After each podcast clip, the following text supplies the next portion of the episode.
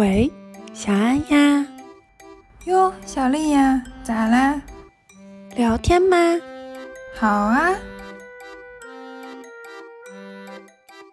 他把他的那个墙壁和地板全部都用塑料纸包起来，因为你会流血嘛，流血了之后家里就不好看了。帅哥有什么用？帅哥没有钱重要。我觉得是邪教的一个标准，就是他们信奉的是活人。女性被亏待这件事是事实，所以他以这个为基础的话，的确你打不过他呀。你在他们的体系里面 follow 他们的游戏规则，然后还生气说你为什么不提我？老外现在他们的骗术还停留在可能一层、两层、三层，我们在大气层。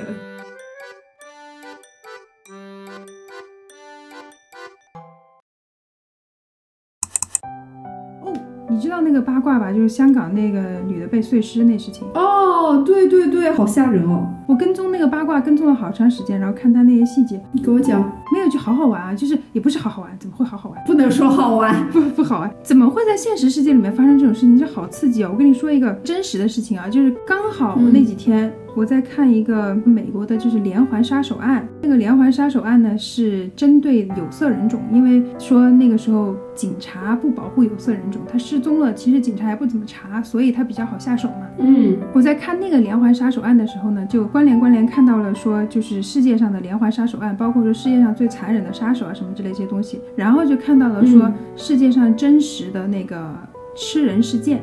最荒谬的吃人事件，你知道最荒谬的这个吃人事件荒谬到什么程度？就是一个德国的男的在论坛上，世界上有这么一个论坛，可能是在暗网里面的，我也不知道。论坛里面的所有的人呢，都是对人吃人这件事情抱有好奇心的，要么是猎奇，要么就是真的想吃人或者想被吃。想被吃？哎，是真实存在的。嗯。然后德国有一个人就在这个论坛上发了个帖子，说寻求志愿者。就是我是一个想要吃人的人，但是呢，我又不想犯罪，不喜欢强迫别人。我希望有一个人能够自愿来当我的食物。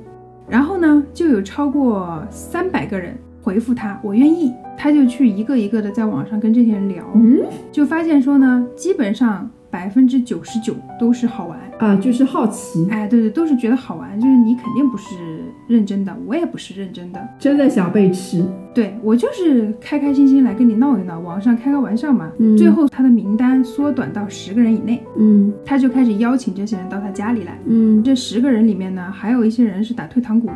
到最后呢，真正到他家来的人可能不到不到五个。嗯，到他家来的人呢，基本上在看到他家之后。都退却了，因为就这个人真的是很有意思，就是他把他的变态真的是很变态，他把他的家里其中一间房间布置成了一个就屠宰场，因为他是真的很认真的在想吃人这件事情，是吧？他认真啊。他把他的那个墙壁和他的那个地板全部都用塑料纸包起来，因为你会流血嘛，流血了之后家里就不好看了。对，好吓人。对，然后把那个就是桌子啊、椅子，还有那个什么绳子之类东西都放的好好的，然后刀啊、刀具啊什么这类东西都放在旁边，就是一副已经准备好了随时都可以的这个架势。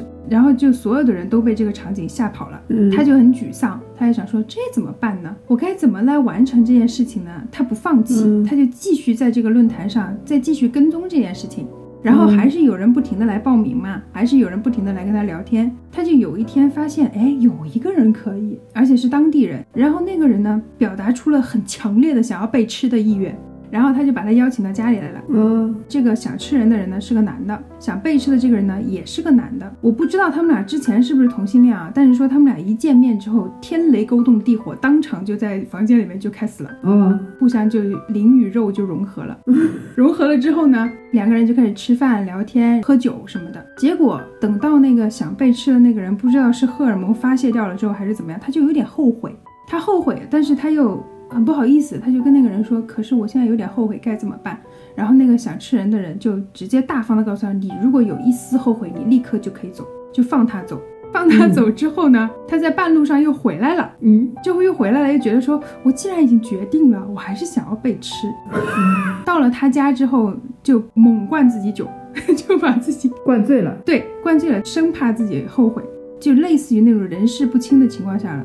上了那个手术台一样的地方，嗯，嗯，然后那个人就开始了，活生生的把他肢解了。剁死了，活着的情况下肢解啦。当时我看那个描述，我不知道意思是说把他的血放干了，还是说把他先先怎么处理了，我也不知道。反正就是从他活着的时候，然后就开始一步一步一步一步，最后的结果就是把他肢解掉了。肢解掉了之后，就把他藏在，就也不是藏，他甚至都不需要藏，因为他觉得人家是自愿的，他就把它放在冰箱里，该冻的冻，该藏的藏，该吃的吃，反正就是一天吃一点。有一天他发现，哎，我吃完了，怎么办呢？然后他又去网上继续找，他这个时候找的时候，他就很有目标性了嘛，他就知道说哪一类人是比较可能来的。然后他就遇到了一个大学生，嗯，这个大学生的好奇心非常强，他就去挑衅这个吃人的人，跟他说：“你在网上说这些话根本就是假的，你根本从来就没有吃过人，你不要骗人了。”然后这个吃人的人就很生气，想说：“我一个这么诚实的人。”怎么可能会被人说我是假的呢？然后就开始把他以之前肢解那个人过程当中拍的视频啊、照片都发给这个大学生。嗯，这个大学生拿到之后吓坏了，马上就报警，然后警察就去了，就把他抓起来了。这大学生还挺正义的呢。突然觉得，不是正不正义，我觉得他就是吓死了，想说不把你抓起来，你来吃我怎么办之类这种。对，这个应该是一九几几年发生在欧洲的事情，然后我就搜到这个嘛，然后我就津津有味的看完，看完了之后想说哇，世界真奇妙，然 后就开始看别的新闻，一刷就刷出来香港名媛碎尸啊，我想说我怎么回事，有点超现实的那种感觉。刚看完一个案件，就突然遇到了又一个案件，还很真实，还就新鲜发生的。对我一开始刚看的时候，她老公还没被抓住。然后有人悬赏两百万抓她老公嘛，我差一点都要飞去抓了，我就好激动啊！两百万，好有钱。然后再隔个一两天看的时候，她老公就已经被抓到了。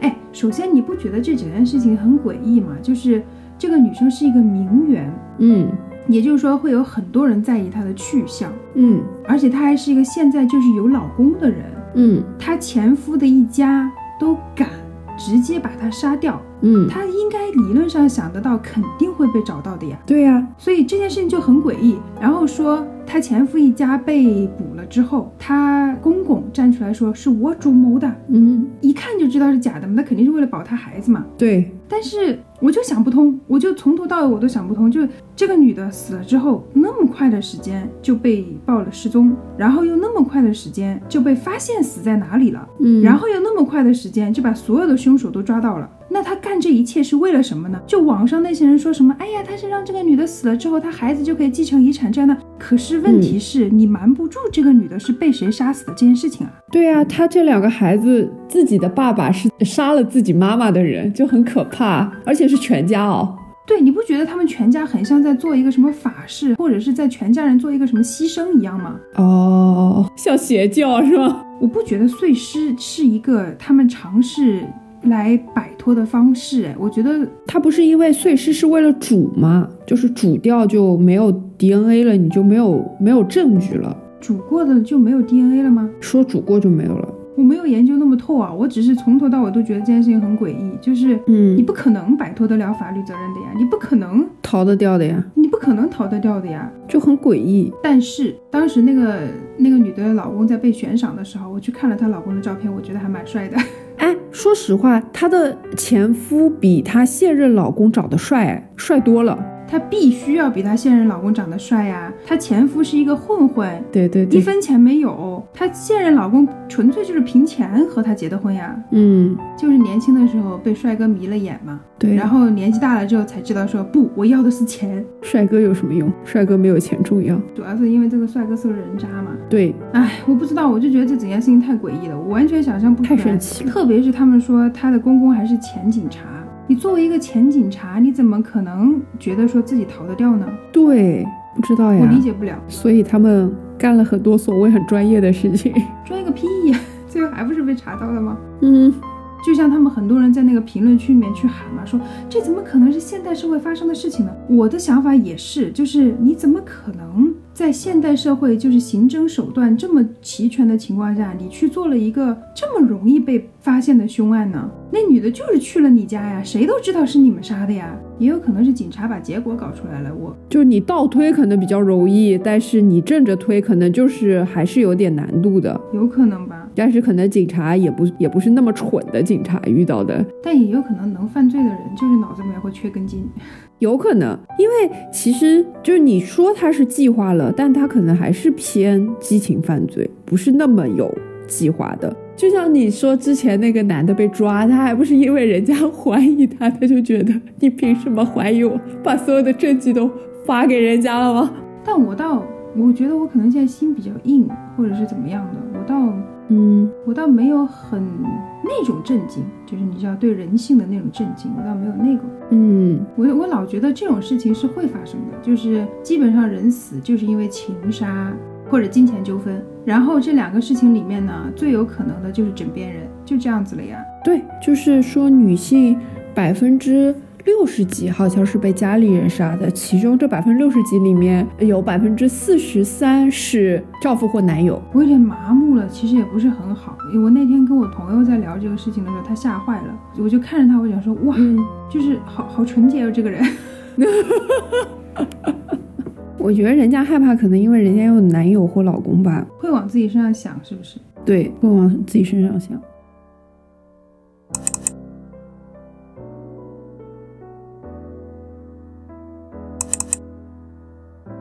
我在这边遇到一个很有意思的现象，倒是，嗯因为宗教自由嘛，啊然后再加上因为那个各个国家地区的人都很多，嗯大部分都是外地人，本地人很少那种。你知道我在这边遇到最多的是什么吗？我在这边遇到最多的竟然是韩国的邪教，哎，韩国邪教是哪个哪个？呃，是那个是就是很有名的演员也在里面的那个吗？哎，不不不，我跟你说啊，我就是因为遇到了两个不同的，然后我还问了他们是不是同一个，他们非常坚定的告诉我说他们不是，然后也非常坚定的告诉我说只有他们自己才是真的。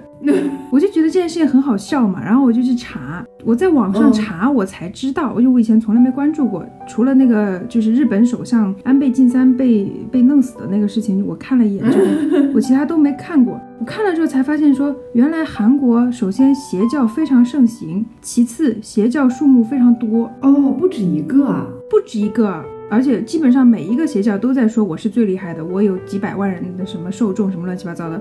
是这样子的，我现在定义邪教，就我自己啊，我不管说官方怎么定义啊，我跟他们聊了那么多次以后，我真的很喜欢跟他们聊这些，特别好玩。我跟他们聊了很多次之后，我现在定义下来的，对我来说，我觉得是邪教的一个标准，就是他们信奉的是活人，活在世上的一个人跳出来说：“你们不是有基督吗？你们不是有上帝吗？来，我告诉你，我就是上帝。”啊，啊，对，就是有这么厚脸皮哦。他给你一堆证据，啊告诉你说为什么他是上帝，就是啊，对，圣经上写了他之前死了，然后但是呢，我跟你说啊，圣经上还说了，就这一条啊，看起来模棱两可的那种词汇，嗯圣经上这一条说了他会在哪一年哪一年回来，你看我就是这一年出生的，我就是上帝，我是回来了，就这种说法。然后关键那么多人信吗？哎，信呢。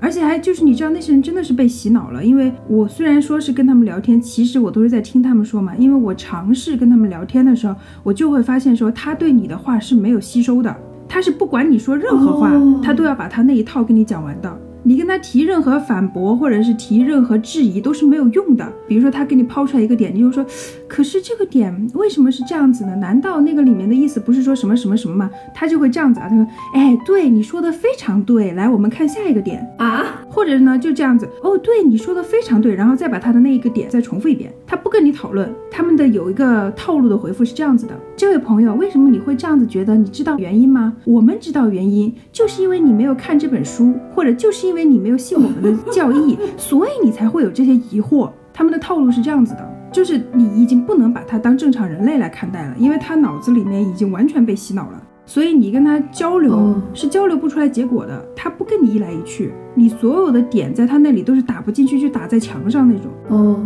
问题就在于说，他跟你回复的时候，他也不是在回答你的问题，他还是在顺着自己的那个思路往下走。就他其实根本就没有听你说的是什么，完全没有。但是他们有一套标准的回复，让你觉得他好像是在听你说的，就告诉你说，之所以你你有这些疑惑，就是因为首先你在这方面已经有慧根了，你这些疑惑在我们的这些里面我都可以给你解答，但是他又不给你解答。哦，那是要是那种好奇心特别强的人，可能就真的会去看了，讲不定就被洗脑了。可能很多人就是这样子慢慢慢慢背有可能的，因为他们是那种 叫什么春风化雨似的，就润润物细无声、润物细无声的那种感觉的，就是他会不停的把他的论点反反复复、反反复复讲给你听，也不是完全没有道理的论点啊，因为你再怎么样，说实话，圣经一本书写出来，在我看来，每一句话都是可以被不同的解读的。那他就用他自己解读的方式来把整个逻辑说给你听，他也是有逻辑的。嗯，我就跟他说嘛，我说我理解你的逻辑，但是我觉得你的逻辑的最开始的那个点，就是你整个的论据是站不住脚的呀。嗯，你不能够说我这一本书里面说对了一件事情，我就觉得这本书写的全部都是真实的，你说服不了我呀。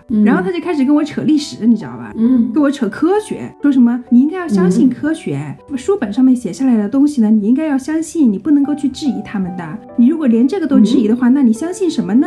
就这样子绕你，你知道吧？然后我就跟他绕了半天之后，我就在想说，我我不需要跟他聊呀，我干嘛要跟他聊呢？我就来听一听他到底觉得他自己相信的是什么。然后我就发现了，就基本上都是这样子的，就是一定是有一个活人建立了这个教派，然后这个活人拿了一堆的证据来跟他们说，我就是上帝，你们信我。我还去搜了一下那些邪教的，就是整个发展历程，我觉得特别好玩。一般都是男的建立的，嗯，我才搜了几个，我就已经看到一模一样的情况了。所以我在这种概率下，我觉得百分之八十的邪教大概是这样子的：男的建立了之后呢，就会开始娶老婆，嗯，肯定不止一个老婆。如果是两个老婆呢，嗯在这个男的死了之后，这两个老婆就会分家。分家完了之后呢，嗯，每一个老婆都会说他们才是真正的圣母。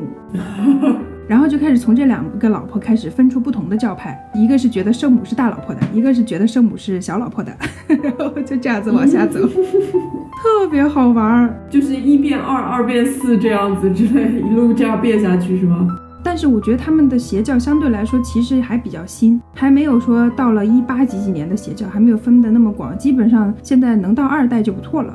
安倍晋三信的那个也不是信了，安倍晋三站台的那个邪教呢，嗯，让那个杀他的那个人最痛恨的一件事情，不就是他母亲把他妹妹盲婚哑嫁嫁到了韩国吗？其实是因为他们那个邪教，就是那个教主啊，本身特别喜欢结婚，然后然后他贯穿的一个概念就是说，家庭就是我们要以家庭为单位的社会，我们必须要有家庭观念，就是每个人都必须要结，应该要结婚，然后大家应该都要爱家什么之类乱七八糟。理论上这些说法是很好的嘛，但是就是他的信徒疯狂到说，为了要实现他的这个愿景，或者是说为了要为了要支持他的这些论点，他们每一年会举行很多次的集体婚礼。如果你想去参加，因为你要拥护他嘛，你想去参加，或者说你想让你的孩子、你的儿子或者你的亲戚去参加，但是他们又没有爱人，没有男女朋友可以去跟他们结婚，那就盲婚哑嫁，谁愿意嫁给我，谁愿意娶我都行，就是为了要参加这个婚礼。就是那个杀安倍晋三那个人，他妹妹是被他妈妈这样子弄过去的，对，因为他妈妈是信徒啊，但他妹妹本身不是，那也就是说他妹妹可能本来是不愿意的，他妹妹是不愿意的。好吓人哦。其实吓人的是他妈，就是其实吓人的是比较亲近的那些人。对呀、他妈肯定是用了强硬的手段把他骗过去的，或者是把他强行带过去的，天哪！所以后来逃回来了嘛，就是嫁给了陌生人，然后后来逃回来了嘛。对啊，嫁给陌生人哎，天哪！他的信徒就是到了这么一个疯狂的程度呀。我之前遇到的另外一个邪教没有这种说法，我之前遇到另外一个邪教走的一个什么思路呢？你知道，嗯，就是我之前还看了一个广告，我觉得和这思路特别像，就是有一个成功人士在知乎上面卖那种成功人士的心得嘛，说经商其实特别简单，你就是要抓住每一种人的弱点，比如说女生，嗯天底下所有的女人都觉得自己被亏待了，都觉得自己活得巨委屈无比。就以前的那个广告词嘛，就是女人就是爱自己，就是这种话嘛，他就抓了这些点来打你，打你的心理防线。嗯那个教派就是这样子的，我上次在那个大街上遇到那个教派就很有意思，就是这样子的，就说嗯为什么是 God of Father 不是 God of Mother？我们理论上应该是要有一个 God of Mother 的，因为我们人就是有男女两种。嗯嗯呃，然后他们就把那个邪教里面那个小老婆啊，嗯就是觉得是 God of Mother，就是她是上帝的老婆，我们就信她。嗯然后我们是 sisterhood，都是女的，，OK，就很团结，然后我们又信的是一个女性的形象，我们就很美好，一切都很美好。嗯，就女性也能顶半边天，你可以的，就之类这种的。我当时在大街上听他们这样子的时候，我就后背一直在冒冷汗。我在想说，哇，倒是也能唬到人，也真的能唬到人，能啊，哎，是吧？因为女性被亏待这件事是事实，不是大家觉得，对对对所以他以这个为为基础的话，的确你打不过他呀。对，就是魔法攻击嘛。但是我觉得女生就是你要对自己有点自信，你要知道说，首先大环境是这样子的，其次没有任何人是来帮你的，就你要对自己有点自信，你要知道说我自己能够扛下去，我不需要人家来帮我，我不需要特别委屈的跑去说我好苦，我好可怜。对，这是个事实，没错，但是就是你，你就会被坏人利用啊！我觉得女生可能有的时候还是有点太天真了。你就看很多女性主义的人，那些比较站出来的人，其实都还攻击性蛮强的。我是觉得，就比如说他说为什么只有 God of Father 而没有 God of Mother，其实最简单呀，就是因为所有的神话体系都是男的写的。对，对呀，我当时就跟他们说，我觉得就是 patriarchy 啊，就是男权主义，没有什么好争的呀，你那一套就是他们的。你在他们的体系里面 follow 他们的游戏规则，然后还生气说你为什么不提我？怎么可能呢？就是呀，他就是为了要做这件事情去特意安了一个很宏大的理由放在那里。对我就是觉得这些人特别可恶，你知道吧？就是嗯，他们是在伤口上撒盐，类似于这种人。对，就是我看到你的苦了，哎，我想一想，我怎么能够在你的苦上面发财？我怎么能够让你的苦变成我的利益？就是这种人啊、嗯但是就是我觉得大家不要太善良，就是还是不要太善良，要想清楚说世界上这种人多的，嗯，不要太善良。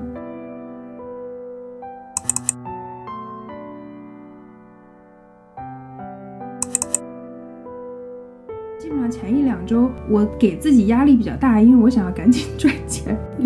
就是我比较分裂，你知道，就是处女座有一个很厉害的点，就在于说我在给自己很大压力的情况下，我其实还是可以很 enjoy 我现在在做的事情的。那还挺好的。我不会说我就死在这个压力里面，但是我没有压力的话，嗯我又觉得我自己活得不够现实。就是你毕竟脑子里面还是在想东西嘛，没有那么天真嘛。嗯，所以的确压力也很大，但是我就前两周就一直在尝试各种各样不同的事情。嗯以前在国内基本上不会干的事情，出来也想试一试，就是好玩嘛。嗯但是有的时候我就觉得老外好像是一个特别天真、特别可爱的群体，就他们在用一些很旧、很旧、很老、很老的欺骗手段。其实我一直很想当群演，我在国内 就一直很想当群演，但是因为国内竞争太激烈了，再加上说你只要看那些就知道说他们会在那什么等一两天啊，什么在那晒太阳啊，然后晚上又不能回去，这种我我干不了这种苦日子，因为我承认我比较娇娇弱。嗯来了之后呢，我就在那个找工作的网站上，我就发现说有人在招群演。嗯我的第一反应其实是这有可能是个骗子，但是呢，我就在想说，如果他是真的招，我何不去看一眼？反正我也没有什么损失嘛。然后我就投了，投的时候他就叫我去，去了之后我就和他聊天，聊了三句话，我就知道啊，真的是浪费我的一腔热情，就是个骗子。我跟你说，这群外国人有多天真呢？我也不知道是不是因为我太世俗了，还是怎么样。首先，一个膀大腰圆的男的，就装的自己好像在领域里面很，这个地位很高啊，很有经验这样子，进去就开始跟你说，我在这个领域干了几十年了，我们公司多厉害厉害什么之类乱七八糟。实际上网上根本搜不了他们公司，嗯。就这样开始跟你吹嘛，吹完了之后就开始跟你说，我看中了你的哪些点，或者说我觉得你能够在这些事情上能够干好，就即使你不想要当明星，你的群演机会肯定是很高的，就开始给你画饼嘛，嗯。而且从头到脚都是那种就是 poker face，就是假装我嗯我很职业，我很威严，我很什么什么什么。可是实际上现实生活中的人怎么可能会这样子？而且他还是个中介，你知道我们当中介的人跪都来不及。我在里面跟他聊的时候，我就在心里想说，其实你真的不用这样。如果我是你的话，我完全换一个角度，我就对他 friendly，我就对他 nice。反而还能够和他多聊几句，我就觉得这个男的的骗术，你你知道，就整套骗术太拙劣了。嗯，然后就到了点了嘛，就到了确定他是个骗子的点了，他就开始跟你说了，说提前，哎，对，我们会给客户就是不停的去介绍群演，然后我们会有很多的就是剧组的合作机会。嗯然后呢，我们必须要在网站上，在我们自己的网站上把你的 profile 放上去。嗯放 profile 呢，就因为你是没有经验的人嘛，所以我们会一直带领着你，会指导你的，你不用担心。就首先建的 profile 是需要有那个专业的摄像师来给你照一组照片，把你所有可能的嗯 possibility 都给你照出来。然后我们的摄影师呢会带领你、引导你来找这个镜头感。会来跟你有一系列的所谓那种小小的教程，然后这一整套 profile 建完呢，你就可以正式的开始去工作了。但是呢，这个建 profile 怕找这个摄影师的钱呢，你得自己出。嗯，嘿嘿，好玩吧？我听到这里我就已经就知道了嘛。但是你知道，就是我嗯抱着那种好不容易可以有一个人跟我练英语的心，就开始跟他聊天。我就在想说，首先我其实是有点震惊的，因为我没有想到说这么古老的骗术竟然还在流行。哎，你直接这么跟他说了？没有，我没有跟他说，他那么膀大腰圆，我还在他的地盘上，我要保证我自己可以走掉，好不啦？呃，对，我我在心里想的是说，怎么怎么会有人觉得，就天底下怎么会有人还在用这么古旧的欺骗手段？然后我就开始跟他聊，我说，那你们放这个照片啊，我觉得是没问题啊，但是你们这个照片的人，就是这一套流程，我可不可以自己找人来做啊？他说不行，因为我们的摄像师都是很专业的，只有他们能够知道我们的流程，或者是我们的客户需要什么样子的照片。然后我就说，哦，嗯那有没有这个有没有可能这个钱在我工作了之后，你直接从佣金里面扣啊？他说，嗯，不行，我们要先给摄像师钱的。嗯，然后我就问他说，你觉得我在这行能干好吗？他说当然可以了，嗯我在这行经验多丰富，我一看你就知道你能干好。然后就说好吧，啊、哦，挺好的。然后就开始问他说，那你是不是每一个投简历的人，你都会让他们来呀、然后他那没有，我们还、我们还是挑过的。我就问他说，那你挑中我哪一点呢？从简历上哪一点能看得出来我能干这个活儿呢？他就沉默了一会儿，然后说，嗯，我们就简单的看了看，然后只要合适的呢，我们就会叫他来。但是如果一见面觉得不合眼缘呢，我们就会让他走。然后在心想说，你这不是前后矛盾吗？你在扯些啥？就是啊，你刚说了你你是那个千挑万选才选的我，哎然后又变成了就是他完全没有把自己的话 follow up 下去的意思。然后到这个时候呢，我就开始想说，我跟他聊这些没什么用了，因为不会发展到下一步嘛。嗯跟他开始瞎扯扯，问他说在这个行业干了多久啊，遇到过些什么人啊，嗯有些什么好玩的事情啊，或者是说你遇到的这些人到底有没有就是你真的不想跟他们谈下一步的啊？他还在那很正经的跟我说，哎呀，那么我们也不是每个人都要的啊，我们还是要聊了之后一聊天，觉得说他整个的 vibe 不对，我们就会让他走的。vibe，我当时我脑子里面我就啊，我的妈呀，真的这群人骗术低劣到这种程度。然后我就直接跟他说了，我说我不行，我刚来，我身上一分钱没有，我来就是找工作的，我得赚钱，我一分钱没有，我你让我想想吧，我赚了钱之后再来找你可不可以？他说行，然后我就走了。他说行，我走了之后呢，我就去网上搜这个公司，然后我就搜到，你知道有个 Google Review，Google Review 还蛮好玩的，就是它会有一些人对公司啊，或者是对什么的评价，哦吼，嗯，你真别说，有蛮多人上当的。真的啊，嗯，是这样子的，我看到网上有三种评价，有一种呢是五星的，就肯定是假的嘛。嗯基本上这种人就是可能总共也就只评过他过一家公司，或者评过两三家公司这样子，嗯就写说什么啊，我和他们在一起工作非常愉快，他们给了我巨多无比的工作机会，我这个钱花的太值了之类的这种。还有一种就是很惨的那种，哎呀，我花了那么多钱，然后在他那里建立了那个客户档案，他们一年一个工作都没给我找过。嗯，我第二年想让他们继续给我找，因为毕竟花了钱了嘛，他们还跟我说要续费，关键还续了吗？难道有人续的，有人续了一两年，啊？嗯，有意思吧？说明他们的骗术对于这些白种人还是有用的，是吧？我也不知道，就是为什么。然后还有一种就直接说嘛，就这是个 scam，你们千万不要去。我告诉你们他们的套路什么什么什么什么，就也会写出来。嗯，这种呢，这家公司还会在下面追评说，请你打电话给我们，或者说我们会找到你的电话打给你来讨论一下的。我们并不是一个骗子公司，你这样说太侮辱人了之类这种。还有给他回复。有一个人写了一句评论，我快笑死了，写的说是我给留了一星，但是我不敢用我的真名，因为他们会打电话给我。太好笑了。好玩还是蛮好玩的。这种其实还挺公平公正的耶。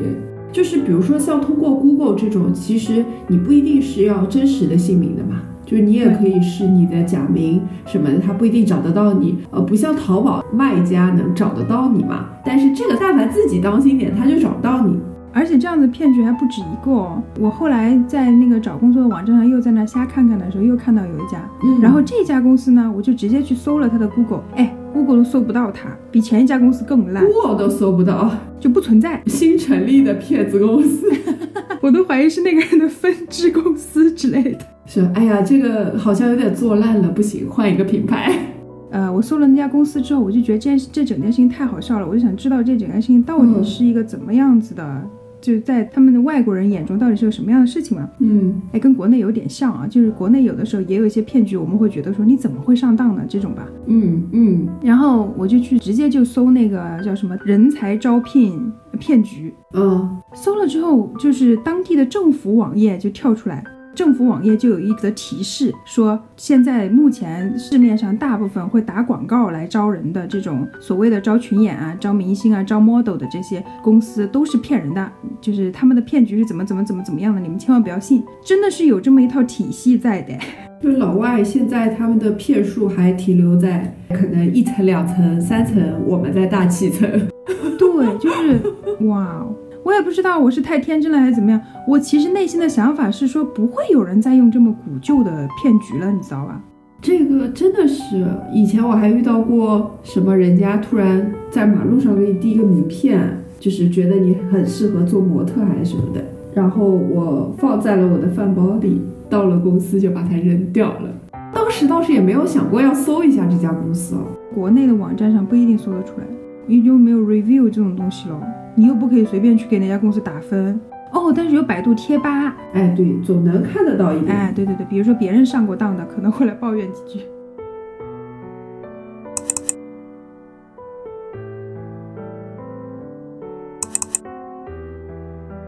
我朋友给我介绍了一个综艺节目，还蛮有意思的。嗯每一期有一个不同的主题，然后那个主题针对的就是一种人，比如说胖子，比如说同性恋，嗯，就是我们平常会觉得说不太符合大众主流的那种人嘛。哦哦，他就会请这个标签下的一些人来聊天，但是呢嗯，他都不是那种就是大家很和和气气在一起的那种聊天，他都是让网友去提一些很过分的问题。哦，我们平时可能想问但不敢问，就但面对面不敢问的那种问题，然后让人家来回答。哦哦，问胖子，他们就会问说：“你怎么会这么胖？你难道就不能少吃点吗哦哦，？”这些人必须要回答，你要参加这个节目，你就必须要回答，而且是要真实的回答。他们就会给你回答说为什么会这样子。有些人是说因为基因，就是说其实他们小时候瘦的，但是等到了青少年，整个荷尔蒙开始起来了之后，就身体已经不受控了。嗯你喝水都胖，然后如果你是要逼着自己去运动去节食的话，整个心情会非常差。嗯就会抑郁啊，会濒临自杀的那种想法都有的那种，所以就不能这么活下去嘛，所以没有办法，就只能接受自己是个胖子这个事实。有些人是这样子的，然后有一些人呢是真的就是自我放弃了，嗯可能长得也不好看，然后一直以来脑筋也不是很灵光，在社会上待遇也没有很好，然后可能感情路上也不顺，就各种各样的事情下来之后，就只有吃东西这件事情能够让他觉得开心，他就放弃了，啊就说那我就当个胖子吧，你让我今天晚上不吃这一顿，我就难受。嗯就是也有这种承认自己是自我放弃的人。嗯哎，有一个主题特别有意思，你知道外国这边，你知道美国有一个族是一夫多妻还是一妻多夫，我忘记了，反正就是可以很多人生活在一起的那种，一个家庭很大。嗯然后这边都不是族，这边就是一种生活习惯，就是有一批人他是不止一个 partner 的，不限男女。它是开放式婚姻吗？不是，它也不太像，因为一般说的开放式关系的意思就是各玩各的嘛，就是类似于那种说嗯你可以去找你喜欢的人，我去找我喜欢的人，但是我们还是在一起。对，它类似于在这种关系下面再更稳定一点，就比如说我们可能固定三四个人，我们就是一个小团体。哦，然后混乱的关系，对，就是里面也有直的，然后也有弯的，然后也有互相喜欢的，然后也有可能就只是一个朋友的关系的这种，就互相没有那种肉体关系的也有。但是我们就是三四个人一个小团体，一定是说我就是参与的这个人和其中的一个人，至少一个人是有稳定的那个情侣关系的。嗯嗯然后和其他人，不管是朋友也好啊，还是说是精神上的伴侣也好，或者是肉体上的伴侣也好，反正就是在一起生活 嗯，蛮有意思的。然后就有一期就请了好几对、好几组这样子的人到现场去聊，说为什么他们会形成这种关系，然后就问了很多嗯大家可能遇到也不太好意思问的问题，就比如说你们是不是每天晚上都很开心？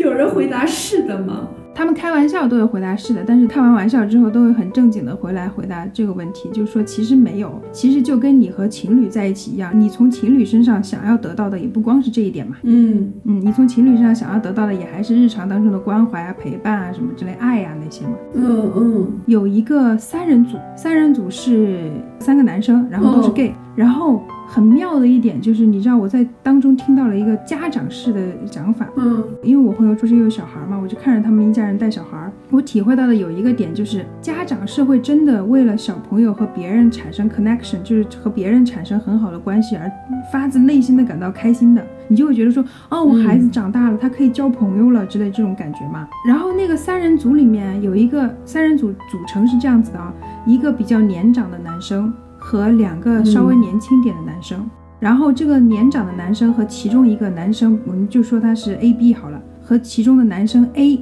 是先相识，然后相爱在一起的。然后呢，这个年长的男生呢，又爱上了年轻的男生 B，又和男生 B 嗯相识相爱了，就等于说这个年长的人不是就有两个爱人吗？然后他就介绍他的两个爱人互相之间认识，然后就看着他两个爱人逐渐逐渐在相处，每天相处的情况下呢，爱上了对方。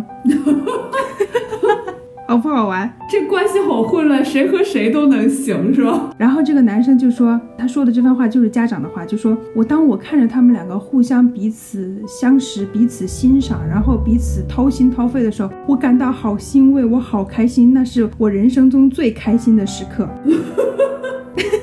好玩吗？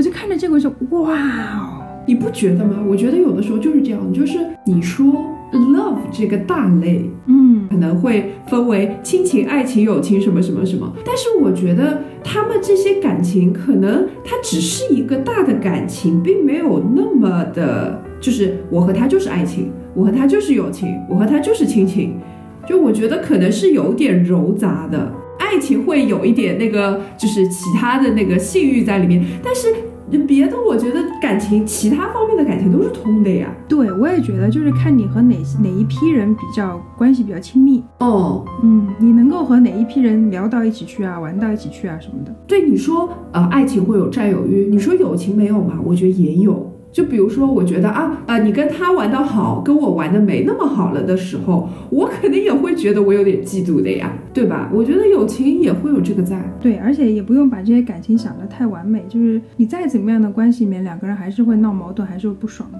肯定呀，他又不是你肚子里的蛔虫，他哪能知道你到底是怎么想的？尤其像我们这种，就说话说出来和自己想的可能不完全一样的人，你让人家怎么猜啊？我说 A，但你要理解 B，对吗？你这个对人家要求太高了，你就不能你想要 B，你就告诉他我想要 B 吗？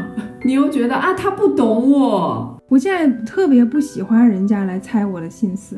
我现在的想法是说，我想让你知道的，我就会告诉你。对啊，我如果不告诉你的，你就不要猜了，因为我不想让你知道呀。我觉得会不会是因为这样子，就是当初谈刚开始有呃互相有吸引力的时候，是正好可能你的某些想法和他很契合嘛，就好像他能读懂你的心思，因为有这一点在，所以你就希望他能读懂你所有的心思，会不会是因为这样？也有可能吧，我也不知道。我比较喜欢研究别人的想法，因为我很清楚我想要的是什么。我比较喜欢研究的是、嗯这些人为什么会做出这样的决定，为什么这个人会和这个人在一起，或者是说他们互相之间到底是个什么想法，我就比较喜欢研究的是这些。我也是在好奇别人的感情，对方我也不需要研究啊，就是你告诉我你想要啥，你就说嘛。对我其实很那个词叫什么，let it go，我就是我其实很看得开的。嗯。就今天这个人跟我在一起，明天这个人要不要跟我在一起，你自己定，你不要那么多唧唧歪歪。嗯，你就告诉我实话就行了。万一哪一天，比如说这个人虽然跟我在一起，但突然就有一天不喜欢我了，你就告诉我你不喜欢我了。对啊，接下来事情我就自己消化，我总能自己消化的了，然后就好了呀。对，但是我怀疑啊，有的人，比如说像那种劈腿的人，他可能的确他也没有不喜欢现在这个，他如果果不喜欢也就算了。哎，对对对，他们那个关系里面啊也有直的，你知道，就是完全直男直女的那种。然后有一组呢是两个直男和一个直女在一起，就这两个直男都和这个直女有关系。嗯然后但是两个直男互相之间是不会在一起的，因为他们是直的嘛。但是他们还生活在一起，就这三个人生活在一起。有人问的，有人问说，那你为什么会要选择留在这个关系里面？既然他还有别人之类这种的吗？嗯嗯那个人的回答呢，就是说，其实有一点点我们自己定义的那种渣男的倾向啊。他的回答是说，这样子很好啊，我也可以随时找别人，他不会嫉妒的，对，因为他也有别人。既不会嫉妒，也不会离开我，然后我只需要决定我到底还喜不喜欢他，跟不跟他在一起就可以了。我觉得这样反而是最纯粹的。对，其实蛮纯粹的，真的。因为之前我不是上那个心理课嘛，他就有讲到一点，人性是不经考验的，而且人是永远喜欢新鲜感的，所以一夫一妻制就是不合人性的。你跟他要永远相伴，除非你们两个都很有那种可以让自己有一些改变啊什么的，让对方永远觉得有新鲜感的这种，不然的话就是会腻的，就是人性就是如此，所以出轨是很正常的一件事情。对，就是完全看这个人的责任心嘛。呃，一个是责任心，一个是呃有没有机会嘛。夫妻，你说真的很相爱，一直相爱，倒是真没有了。就是那个状态，你不会一直持续，但是很多情况下，就像很多年的好朋友一样，嗯你和他已经是相依为命，或者是说你和他已经是人生的伙伴了。他是你生命中不可或缺的人呀，也有可能的。你觉得他很重要吗？你就可能愿意为了他去放弃其他的东西。感情肯定是有的，就你你说还有没有那些什么激情啊什么的？我觉得应该可能就是所剩无几，但可能会有其他的感情，因为就揉在里面了嘛，所以就你也离不开的。对，就人和人相处都是有感情的嘛，而且很多人的条件讲真也不至于好到说让他可以有很多选择。啊，是，就是有的时候就他心动了，不代表对方还要心动对呀。啊 就其实一个成功的出轨也需要双方都很努力，好吗？反正，嗯，我觉得他们这边有一些想法，蛮有意思的。哎，对整个的精神状态、整个的人生活法都比较散漫，嗯，在这些事情上都比较散漫。呃，约束感没那么强，我觉得，就整个社会对他们的道德约束感没那么强。哎，但我觉得很妙的一件事情就是感情这个东西，或者是说某一方面的哪一些东西，对有些人来说，它就是珍贵到不行。它其中有一对，嗯。只来了两个人，一男一女，但是他们两个说了，就是他们其实和他们一起住的大概还有两三个人。嗯。来的这个女生和这个男的呢，就是在这个男的结婚之后，他才认识他的。认识了之后呢，这个男的就是不可救药的就爱上了这个女的，爱上了这个女的，嗯。但是又觉得自己和自己的老婆之间没有矛盾，你知道，就是其实他也爱他的老婆，嗯。然后就开始想怎么办，然后就一起研究，说中间其实还经历过什么离婚啊、复婚啊什么之类这些东西，就很烦。嗯他们应该相识了，应该已经接近十几快二十年了。但是在拍摄的现场，你就看得出来，就这个男的巨爱这个女的无比，特别特别爱这个女的。嗯然后话里话外也是说的，就是就没有想到说相识了将近二十年，但是一转头看见这个女的的时候，还是那么爱她。哦，对我当时看的时候，我想说这是蛮神奇的，的确是蛮神奇的。如果他说的是实话的话，有没有一种可能性，就是在那个 priority 里面，我们对于那个爱的需求在比较下面，他们在排的比较高？有可能我们其实人生接受到的爱其实是蛮多的，就不缺。啊，足够了，是不太缺呀、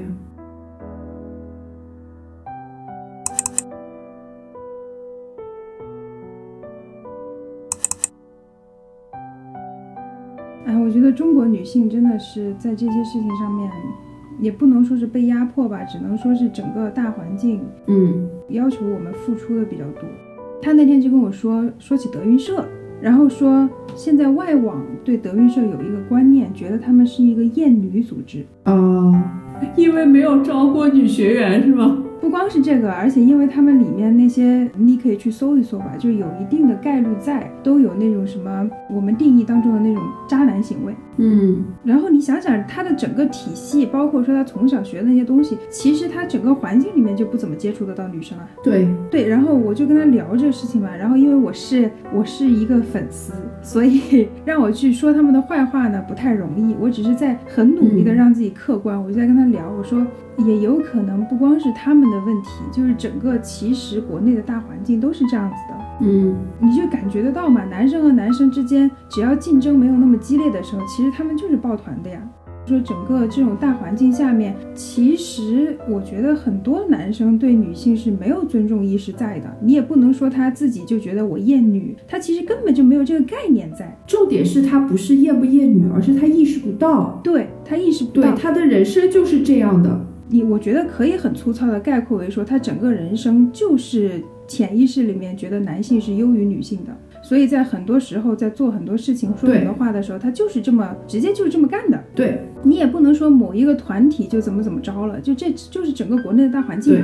讲真，我也只能说是就像那句话嘛，我现在能做到的只是理解和认识，我做不到改变。我觉得可能也跟教育有关。就我们的教育里面是不教育性别的，没有性别教育。最近这几年研究的太多了，我们我们其实不想研就，我不想研究这方面的东西。我从来没有想过说要把我自己变成一个群体里面的一个人，就是我从来没有想过嗯要在我自己身上贴什么标签之类这些。但我最近这一两年发现好像不贴不行。你有没有觉得是大环境的问题？就是大环境不停的在跟你说女性要站起来，什么什么什么，很多很多女性主义的书都在被出版。我也不知道大环境想要干嘛。最近觉得这一两年好像越来越多的开始，你不得不去思考这些东西，就是你不得不去想你之前没有想过的，认识你之前没有认识过的，然后你再得出来自己的一套理论。我现在还在认识的过程当中，我还没有自己的一套理论。然后我那天，嗯我不是有漫画课嘛，可好玩了。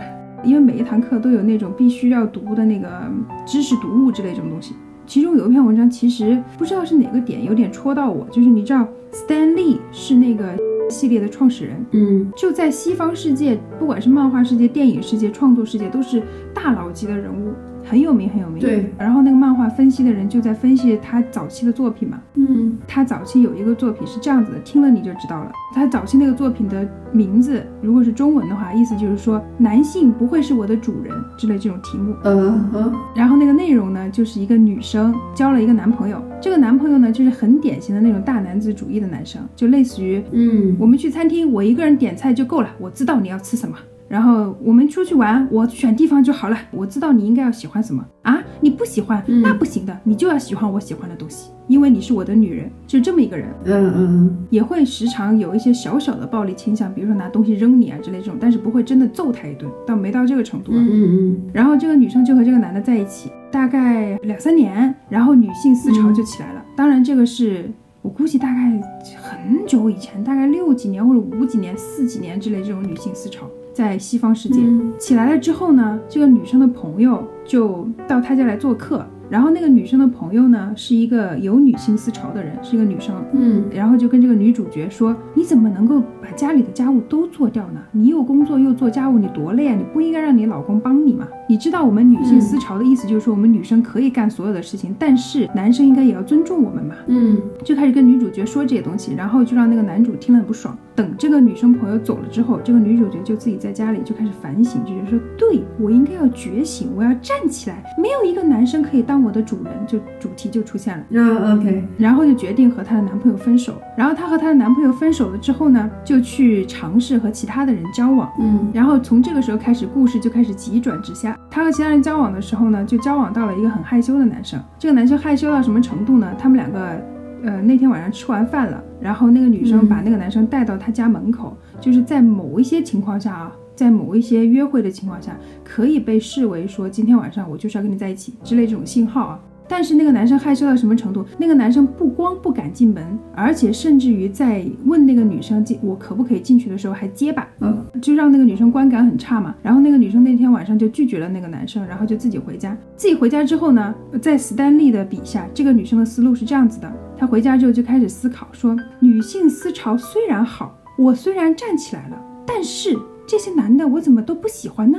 是不是这些过于尊重女性，或者说这一类型的男生不适合我？他们可能有适合的女生，但是那不是我呀，我还是更喜欢我上一个男朋友。然后第二天，她就去和她上一个男朋友复合了，然后就结束了。这个漫画就是这样，end。然后这个漫画的名字叫《没有任何男人是我的主人》啊。Yes，因为写那个分析文章的是一个女生嘛，她就跟我们的反应一样，就开始狂笑，说怎么可能会有人画一个这么荒谬的漫画出来？然后还觉得这是女性主流思想，或者是说还觉得这是女生应该有的一个想法，然后就开始分析嘛，然后就也的确在说一些女权主义或者是说那个女性觉醒的一些话了。嗯。后面那些都都比较平常，我就是被这个震惊到了。对呀、对，然后那个人还说了一句话，说其实这样子的漫画在那个年代是很常见的，嗯，就说那个年代其实有一度的风潮是所有的男生，或者是说所有的男性作者群嘲女性主义，就觉得说你们在干嘛？啊，然后我就在看着那些，然后想说，的确这些之前没有接触过，也之前没有了解过，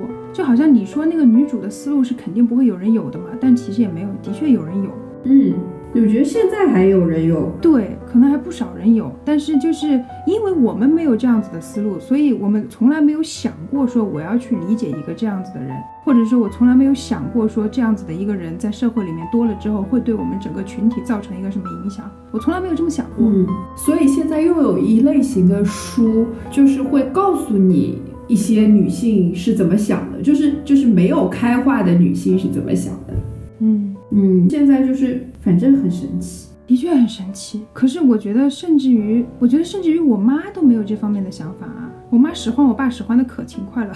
对呀、就像我妈也觉得，我说我爸做饭好难吃，能不能不要他做饭，你做饭？我妈就会说，那这样他在家里就不干活了呀。嗯，哦，就是我妈的概念里，男的必须要在家里也要干活的，怎么能只是我干活呢？嗯，我觉得是，就是就男性的出发点来看，他以为女生是这样的，对他会有这样的思想吧？就是你们女人离开我们男人就不能活。对，就是他还是那句话嘛，他就没有把你当个人看，他没有真正的和你平等来交流。对，是的，就像他认为他找到的男生只能找到那种被男性群体所不齿的男生，也就是那种很害羞、很害羞、什么都不敢做的。就男性不是有男性同盟嘛？他把这些人都排除在男性同盟之外，也就是说，你们女生如果你不来做我的嗯物品的话，你就得跟这种人在一起。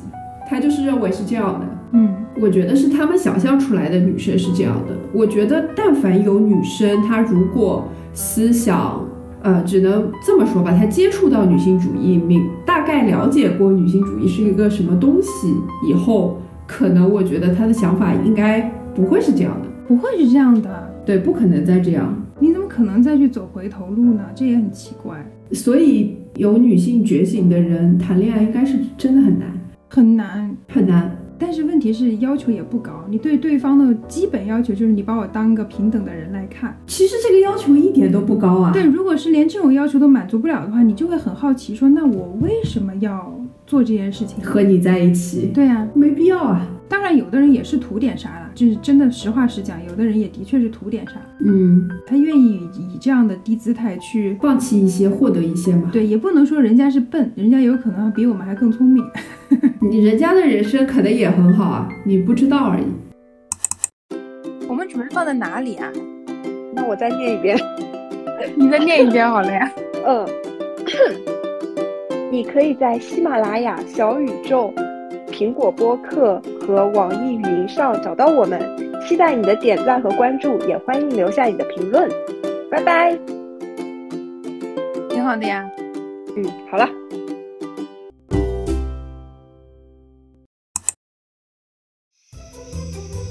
嗯，我有点困了，小安，不如就在这里晚安吧。小丽，晚安啦。